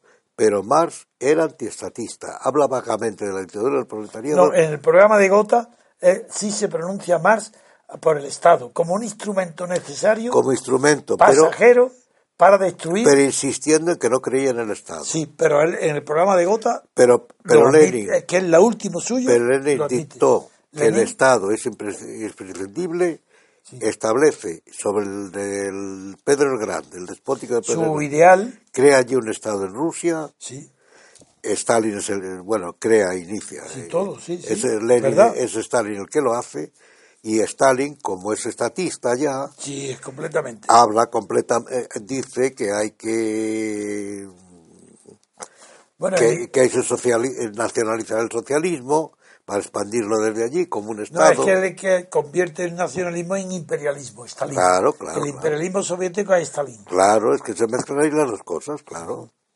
Pero, Bueno, y, y la socialdemocracia es lo mismo, lo que pasa es que es pacifista. bien, acepta la legalidad, por eso el nacionalsocialismo es posible en Alemania, porque allí mandaba en Alemania el social, la socialdemocracia. Lo que hace Hitler es nacionalizar la socialdemocracia. Pero allí, una ento- nación pero entonces era, era socialista. La socialdemocracia alemana era socialista. socialista hoy no. de Marx, Sí, hoy no, no. de Lenin. Eh, ni de Lenin, ni- pero es que hoy ni de Marx ni de Lenin. Hoy No, la socialdemocracia Es es puro estatismo. ¿no? nada, ya no es nada. Puro estatismo, utilizar el Estado como un instrumento y Nada, son- de- para de poder y nada más, oligarquía. Nada más, un pura oligarquía. Claro, que es lo que le pasa al socialismo. En resumen, la infalibilidad solamente la puede tener en política un ideólogo, un partido de ideología. Jamás quien defienda la libertad política colectiva, jamás el MCRC, jamás los principios que nos han dado nacimiento público, jamás, porque no somos infalibles, porque lo único que queremos es libertad política colectiva y eso está al alcance de la mano y solo aceptamos los frutos que vengan de la libertad política colectiva no de ningún otro tipo de libertad de partido ni de Estado.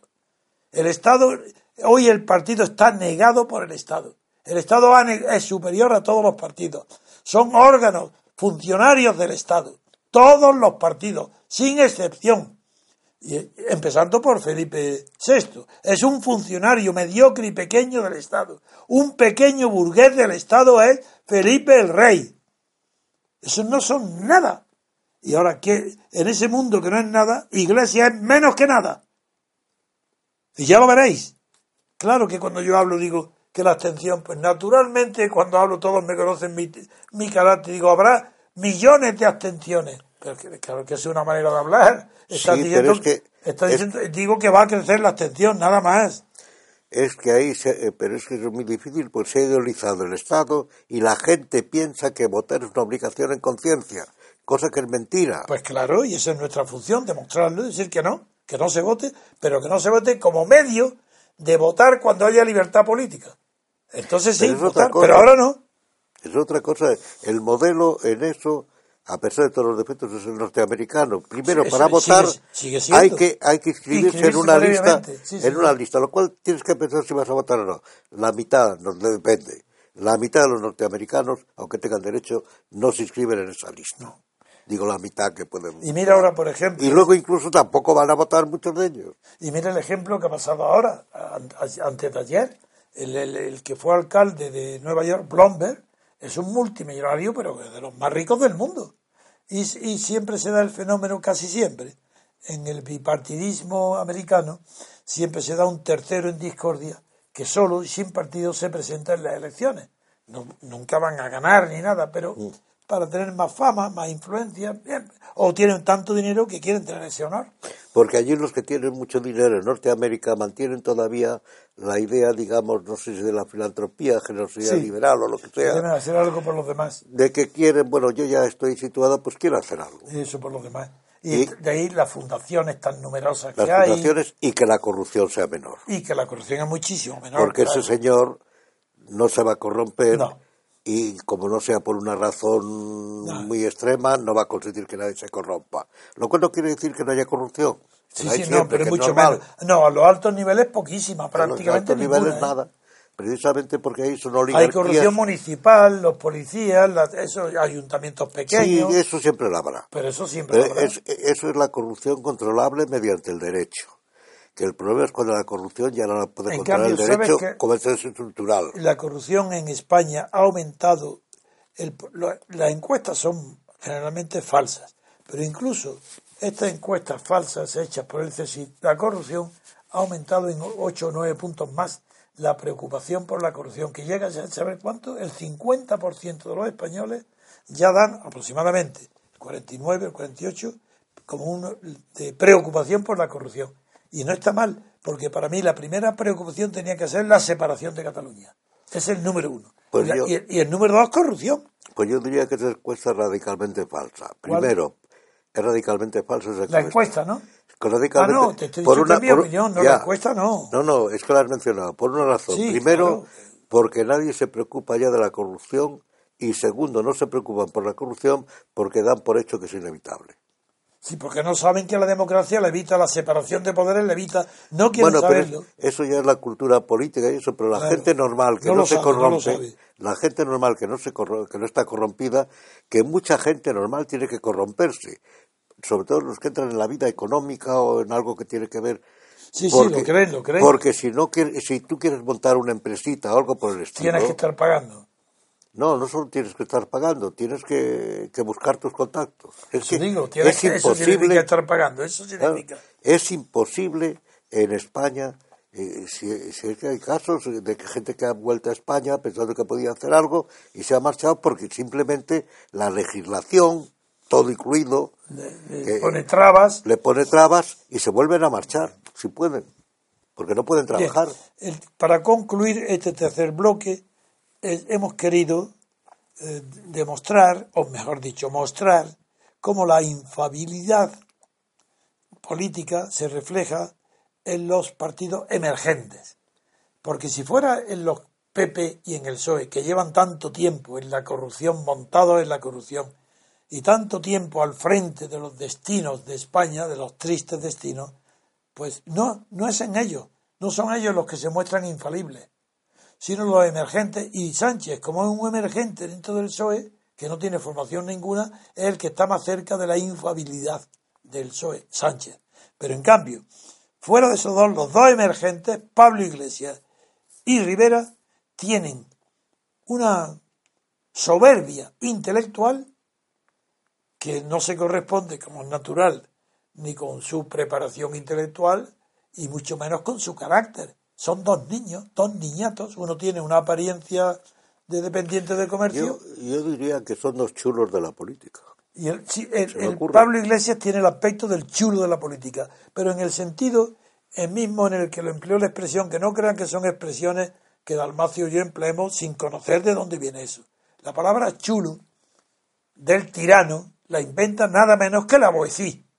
En la, al hablar de la servidumbre voluntaria, habla de los chulos del tirano que son los que sostienen e impiden que todos que podían derribar a uno, sin embargo, obedezcan y sigan, se pongan al servicio a la servidumbre voluntaria del poder de uno, porque ese uno está rodeado de chulos del tirano. Entonces nosotros ahora decir Dalmacio, chulos de la política, la expresión es perfecta. Tanto iglesias, porque son del Estado, están pagados por el Estado. Figúrate si son chulos que están cobrando por las exhibiciones que está haciendo de besos y de culos y de troces y de niños y de bebés y tal. Están cobrando iglesias ya una millonada. Pero antes era sería de Venezuela o de Irak, y yo no lo sé porque no, no, no sé porque todavía eso no está juzgado ni probado. Pero lo que sí sé es que por ser chulos están cobrando una mil- millonada. ¿De quién? Pues son chulos de quien le paga. ¿Qué es el chulo? El que vive de quien le paga, generalmente una mujer, ¿no? Bien, pues ¿qué son estos? Iglesias, chulos de tiranos del Estado, chulos del Estado. Les paga el Estado para que chuleen en las televisiones. Y el aire de inocente que tiene Rivera ahora, que se revuelve contra Rajoy para hacer imposible. Si no había ninguna posibilidad, pero si lo hubiera, quien la ha hecho imposible es Rivera. Al decir que para que poder pactar con Podemos, no perdona, con el PSOE, tienen que pasar por él, de acuerdo con Sánchez. Y para pasar con él ha puesto ya en la puerta prohibida la entrada a Rajoy. Pero el PP, a- que el que quiera que entre, pero Rajoy prohibida la entrada. Es que resulta que Rajoy es el único que tiene capacidad de decisión. y que además Rajoy, yo no sé, es verdad que lo ha hecho muy mal, que Es un vago. eso, eh, yo no sé si es vago o no, lo ha hecho muy mal porque ha sovietizado al país en el mal sentido de la palabra. Para mí lo peor es lo de Cataluña. Pero con Cataluña y todo, no, pero en el sovietismo están las nacionalidades. Sí. Claro, lo que pasa es que las nacionalidades envueltas en otro. Bien. Pero, pero, pero le está tomando el pelo y yo creo que lo que está haciendo es jugando, y eso explica el que no acepta la investidura, porque sabe que la va a perder, pero aparte de eso, porque si no, esto, el gobierno, si no hay, el- si no se forma un gobierno, que parece imposible, pues el, el- él seguirá gobernando hasta que se termine el periodo eh, otra vez de la legislatura. Bien, pues antes de terminar, que ya que vamos a terminar, quiero pedirle a Dalmacio que él conoce a Ortiz Ordaz. Y Ortiz Ordaz es de las pocas personas que siendo de falange del movimiento, mm, pues eh, sabía muy bien la naturaleza del régimen, dónde estaba porque era inteligente. Es, por ejemplo, mucho más inteligente que Fraga y que Martín Villa. Eh, entonces, él lo conoce. Y a mí no me importaría nada que a sabiendas de dónde va, que es que lo invite Dalmacio, que venga un día aquí. ha publicado un libro muy interesante que es, no recuerdo, es que se me los títulos, la, Da igual. la desafección o algo por el estilo. el desapego. Eh, el encuentro lo ha publicado. Si alguien Bueno, yo le pido a Dalmacio que lo traiga para que tenga aquí un día intervención y que no se asusten. Eh, no- yo sé que los que están convencidos en nuestro movimiento, ah, no, ¿cómo se van a asustar? Pero en fin, para los trolls y los que hacen críticas absurdas a, a nuestro programa o a mi persona, pero es que sepan que voy a traer a Martí Ordaz. Ojalá venga. Bueno, si quiere, está un poco mal. ¿Así? ¿Está enfermo? Sí, tengo que llamarla a ver Ah, qué bueno, sí, pasa, está bien. pero... Bueno, pero quiero no, decir pero que yo se lo digo y si, si si puede venir, yo me encantaría que viniera. Porque es una persona que creía en Muy su idea y nada más. Y, Muy y- serio, muy decente, muy, y- y no tiene nada. muy inteligente. Claro, que estuvo al servicio de una dictadura, muy bien, pues él lo justifica aquí. Pero eso no quiere decir que en una futura república no tengan lugar los que sirvieron a la dictadura. Porque dos tercios de los españoles estarían fuera de, la- de esa república. Si figuraron lo que significa los ¿Dos que se tercios? dirían. Dos tercios, claro. Ah, bueno, los nacidos después. estarían fuera. quedaría fuera, pero, pero aún así, ¿no? Porque si es que las, las ideas, en la historia, eso lo explicó muy bien Menéndez Pidal con aquello de las instituciones eh, visigóticas, Ah, sí. eh, Sí, que, sí, que pero luego yo no- que desaparecen y luego Pero no lo he renacen. leído, lo sé lo que está hablando, pero yo no lo leí. Pues sí, y que luego renacen, lo explica muy bien, y es verdad, y lo recoge Sánchez Albornoz y todo el mundo. Y además eso se sabe, se, se ha sabido en la historia cuando se busca, bueno, pero es que esta idea es el plano de las creencias, que no es lo mismo que la- el plano de las ideas, lo que llamamos ideas. Las creencias van quedando ahí en el sentido común, en la tradición, Y etcétera. van saliendo. Y de vez en cuando, si es que la realidad histórica actual del mundo es tal como han- es Residuos de está apoyado en todas esas creencias Sí, en la historia creencias, sí. la historia es la que manda porque el hombre es un animal histórico Pero la historia por sí sola no hace síntesis. La historia no tiene síntesis. Yo no creo en la filosofía de la historia. ah no no eso no tiene nada que ver es que además la historia es contradictoria claro claro. es no- la variedad No, es- no tiene síntesis. Claro, no tiene síntesis, por eso la filosofía de la historia únicamente se puede intentar hacer filosofía de la historia, como decía Schmitt, como, Ah, una, como eso- una combinación entre Sí, el hecho y el acontecimiento, Sí, pero- distinguiendo entre el acontecimiento, Sí. para poder organizar, se trata de organizar. Para que hubiera una el filosofía tiempo. de la historia ten- tendría que haber un conocimiento de las causas de la historia. Que es Y imposible, quien, y porque quien son no conoce infinitas. causas, ¿cómo va a tener una filosofía de la historia? Son infinitas, ¿no? Se puede, se puede hacer la filosofía de la historia, pero en ese sentido, distinguiendo hechos, mire usted estos hechos y estos acontecimientos. Por eso, acontecimiento hasta, marca... hasta Hegel lo que escribe es filosofía del derecho. Y Claro que está Claro. implícita, pero, pero así- y eso claro, es otra cosa. claro, pero la filosofía de la historia es imposible. Pues venga, Que eso es, lo que Don- de- don que es el origen de las ideologías. a, a ver qué papi nos quiere decir Que es el algo. origen de las ideologías, la filosofía de la Sí. historia. Hola, papi. Desde Perdón. luego que sí. Claro. Yo, yo les quería hacer una pregunta, don Dalmacio, don Antonio. A mí me preocupa mucho, estaban ustedes hablando antes de, de que qué opinaba, qué opinaban ustedes de, de Pablo Iglesias. A mí me preocupa mucho cuando el pensamiento único socialdemócrata niega la condición humana a los que no pertenecen eh, a su grupo. Pues claro. Eh, me acuerdo, por ejemplo, eh, el señor Rivera le negaba la condición casi de, de opinión a las personas que tenían más de 40 años. Absolutamente. El señor Iglesias le niega la conducción humana al que no es la gente. Y yo no me siento la Absolutamente. gente. No tienen Y- que inventar palabras. El señor Sabater nos mandaba a dormir a los establos de los caballos. Exactamente. Porque no queremos Bueno, votar. es que la negación de la naturaleza humana es una cuestión muy de moda. No solo ellos hablan de condición humana, es que el, modo de pensamiento ideológico progresista niega justamente la naturaleza humana. No hay nada permanente. Hay falta en la crítica filosófica, falta lo que eh, un análisis y una de- descriptivo y sintético, las dos cosas a la vez, analítico y sintético, de lo que acaba de decir, del pensamiento ideológico. Tiene unas reglas, porque yo he estudiado tanto las ideologías que tienen de común muchísimo más de lo que la gente supone, que las ideologías contrapuestas que parecen irreconciliables, en un pensamiento ideológico es de común la misma regla. Claro, porque además... Aunque digan lo contrario, todo, claro, que digan lo La base es la misma. Es la creencia, la fe. La fe. Se basan en la fe. Por es eso la decir, ¿en infalibilidad. qué? En la religión. Política. Ya, bueno, pero la- religión política, no, No. la de Dios, no Ya. la de la iglesia. Sí, eso de la religión está bien porque la religión aparece en el siglo XVI, que antes no había religión. Y no había iglesia. antes había la fe. La fe, exacto. Claro, Por la- eso lo digo. Y por eso son religiones políticas, de la política. Es religión. Un italiano dice que, con mucha razón, que son religiones de guerra, Absolutamente. etcétera, etcétera. Claro que no es la guerra. en- antes había guerras de religión. Y eran de Que era religión. distinto. Completamente distinto. Que era lo que dice Odo Marquardt, Odo Marquardt, eh, dice que son eh, guerras hermenéuticas, Sí, las sí. de religión. Sí, claro, pero eso está basado en, en Israel, porque la hermenéutica vinculada a la religión más Él- bien es hebrea. Él se refiere al- a la cuando aparece el protestantismo. Claro, es que la hermeneusis aparece con el protestantismo, pero el origen es de es la religión de Israel. Sí, sí, claro, ¿no? Es que son la cabalística viene de Israel Y además, perdón, y la La- cabalística es el ejemplo máximo de la tesis Vaya, hermenéutica. La Exacto. cabalística. Pero- no, te, no te preocupes, Dalmacio, tranquilo. Dejar- dejaremos a papi que. Háblanos, papi, para que Nada, no, no. Dalmacio se tranquilice. A ver, tranquilízalo. Yo es que quería, no, yo quería escuchar su opinión sobre esto. ¿No, no les parece peligroso? Hombre, por Dios.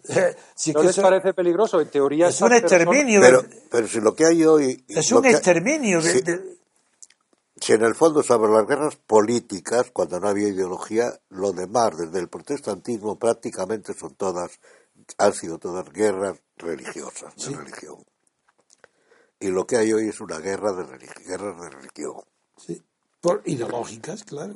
Eh, No, no, papi. bueno, lo que dice es terrible. ideología. Lo que dice es terrible. Y nuestra lucha de MCRC, por eso tenemos tantísimos enemigos. Porque estamos contra todos. Pero no porque queramos ser originales ni singulares. Simplemente porque sabemos lo que es la libertad política colectiva. Y sabemos que el enemigo es el Estado. Y por tanto, todo el Estado de, par- de partido y todo partido de Estado es el enemigo nuestro fundamental. Y aunque no nos conozca, tienen que odiarnos, rebajarnos, Pero, difamarnos. Al decir el Estado no es el gobierno, porque no hay que ser No. anarquista, el anarquismo no, cuidado. no, no. Que hay quien puede interpretar que... Yo el anarquismo sabe todo el mundo que lo respeto Ya, ya lo sé, pero hay que tener cuidado, porque cuando se habla, no, el enemigo es el Estado. A mí me lo han dicho hace poco. El estado de partido, ¿sabes? Hace poco en una charla. No, no digo el estado de partido. Bueno, pero es que no hay otro hoy en Yo dije, el enemigo es el Estado, y dijeron, pero eso es anarquismo. No, no, Y dije, no. no, una cosa es el gobierno, tiene que haber siempre gobierno. No, incluso Estado- el Estado. Si yo creo en el Estado más que tú, Ya, pero yo no. en el Estado de partido Yo no porque sea Le tengo odio al Estado, no a las personas, eso yo no sé lo que es. Pero la idea sí que las odio. Y el Estado de partido es odioso. La idea sola de Estado de partido es odiosa. Es que es el Estado totalitario. Pues, eh, pues ¿cómo no lo voy a odiar? Claro que, pero que eso es el fin lógico del Estado. El Estado Cuando- tiene que cuando- acabar siendo cuando- totalitario. Cuando no está eh, controlado por las representaciones de la nación. Es imposible. El Estado crea unas estructuras tales que no puede volverse atrás. No, pero, sí, pero no, la democracia sí lo puede controlar, porque la nación, No, escúchame, Dalmacio, la nación separada del Estado, conceptos distintos. Los representantes del distrito en conjunto son representantes de las na- nacionales. Y esa representación nacional, que el legislativo, es una cosa. Y otra cosa es la elección separada y distinta a jefe de gobierno. Y ese jefe de gobierno se incrusta en el Estado para utilizar todos los resortes del Estado para gobernar. No se trata de que el Estado se aproveche de la nación, sino que al contrario, el elegido por la nación como presidente de un cargo ejecutivo se entra ahí y olvida la representación, porque hoy no la hay, se apodera del Estado y gobierna en nombre del Estado. No gobierna en nombre del votante, sino del Estado. Acude. pero la- no de la nación. Entonces, no de la nación, claro que no. Claro, Pues claro que eso no. Si eso es nuestra originalidad. pero la nación no es real. La nación es que es la base de la política es la nación. Claro, Y por eso todo nacionalismo es monstruoso. claro. El, el defecto de es que a quien aniquila el nacionalismo es a la nación. Pero el nacionalismo sin Estado. No puede haberlo. Claro. Claro, no, estamos de acuerdo. Pero que, en fin, otro día, Es otra cuestión que es el Estado y el gobierno. eso lo dejamos para ti, que eres especialista, pero porque tú tienes unas distinciones que yo no alcanzo a ver, pero que eh, te las concedo para tu privilegio, es tu Es, es territorio. El, es el tema del dominio de la técnica sobre el hombre o del hombre sobre la técnica. El Estado es un aparato técnico. Me está reduciendo a... ¿Quién manda? Más la técnica. Ese es el tema de capital, de la filosofía. No, de- pero no, no, no. es un no, tema no, al, al Estado no, siempre, pertenecen los que manejan Internet. Nada, de la técnica eso nada. El Estado es el poder el- político directo. Es un aparato técnico que refuerza Ah, el poder es y que concentra el es poder. una organización. Y como organización se una distingue máquina del de aparato. poder. Sí, pero son metáforas. Máquina, es una organización involuntaria. Pero no es ordenación, es organización. Ah, eso es verdad. Claro, eso es verdad. claro. Pero ni, ni maquinaria, ni técnica, es organización. Pero no ordenación. Que no ordenación. que la, la Hombre, La diferencia es brutal porque si fuera ordenación, las leyes perseguirían un fin al que los demás medios se ordenan a ese fin. Hoy no.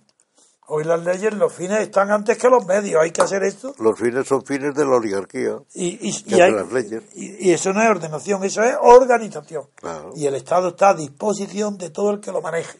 Claro. Y, y para que no sea posible ese abuso, es necesario que la libertad colectiva, que la libertad política sea colectiva, para que tenga el control de ese aparato, de esa organización, que tenga el control para que deje de ser una organización ciega al servicio de quien tiene esa técnica que tú le llamas, que es la técnica administrativa, es la técnica de dirigir cuerpos estatales, como ejército, policía, eh, administradores, hacienda, fisco, etcétera. Para eso es necesario que esté apoyado, sostenido y vigilado y controlado el Estado por la libertad política colectiva, que es la única fuerza constituyente, la única legítima para hacer una constitución, la libertad política colectiva, no la individual, ni la de un sabio, ni la de un licurgo, nada, es la colección, la colectiva, la única libertad que tiene fuerza constituyente. Bien, pues nada más, Dalmacio, y las gracias daros por vuestra extraordinaria colaboración al programa de hoy, que yo creo que es muy original, haber puesto eh, la relación tan estrecha que existe entre las distintas clases de infabilidad, pues es, yo creo que la idea es brillante y se puede muy bien con esa idea a muchas personas que no oyen, pues que, que alumbrarles, a ensancharles la cabeza, ensancharles el espíritu para que vean con mayor amplitud, no solo de frente, sino también a los lados y para atrás. Muy bien. Muchas gracias también a usted, don Antonio. Mañana podrán disfrutar del programa. Don Antonio no, vendrá no estará, Dalmacio. pero vendrá don Dalmacio. Me lo ha prometido. Vendrá también don Daniel Sancho. Y no puede venir Castro Villacañas, que es amigo tuyo, porque, no, porque le quise que coincidiera contigo. Me dice que no puede, pero vendrá Daniel, Exactamente. nuestro querido magistrado, pues ya que a quien conoce muy bien. Y en la técnica estará don Carlos Ferrandiz. Ah, muy bien. Y bueno, les recuerdo el lugar de la conferencia de mañana. Les esperamos. a Mañana, es Gijón. Mañana es Gijón, ¿A qué hora es? a las siete y media de la tarde. En la colegiata de San Juan Bautista, que está al lado de la estatua de Don Pelayo. Bueno, Y la conferencia ha sido organizada por Ateneo Jovellanos. No han quitado la estatua de Don Pelayo todavía. no, ahí está la estatua. Sí, Caray. bueno, tenían que haberla quitado a la vez que la de Franco. Sí, yo creo que sí. De la reconquista. Y poner, por ejemplo, hacer una estatua a, A Pablo Iglesias. a Pablo Iglesias, Pablo, sí, con, la, con la coleta se presta muy bien a una escultura, a una estatua. Y, Y la segunda es el viernes. en Oviedo, En Oviedo, exactamente. Aquí. A las 8 de la tarde. a un poco más tarde. En el Club de la Prensa Asturiana. que en el Salón de Actos de la Fundación Cajastur Liberbank. Eso está en la calle San Francisco número 4. Y se entra por la calle Mendizábal, por la calle Mendizábal 3. Y ha sido organizado por Tribuna Ciudadana. Les esperamos allí a todos ustedes, a los que puedan venir. Y les pedimos, como siempre, que compartan la emisión con todo el mundo y que le den a me gusta. Y por supuesto, no falten al programa de mañana, ni a, ni a las conferencias. Les deseamos que pasen un buen día. Sí podemos transmitirla, que no es seguro. Eso es, eso es. Usted, por si acaso, usted oigan el programa. Y si lográramos transmitirla, pues la pueden oír ya por la noche o de- después. Eso es. En fin, les esperamos allí. Que pasen un buen día.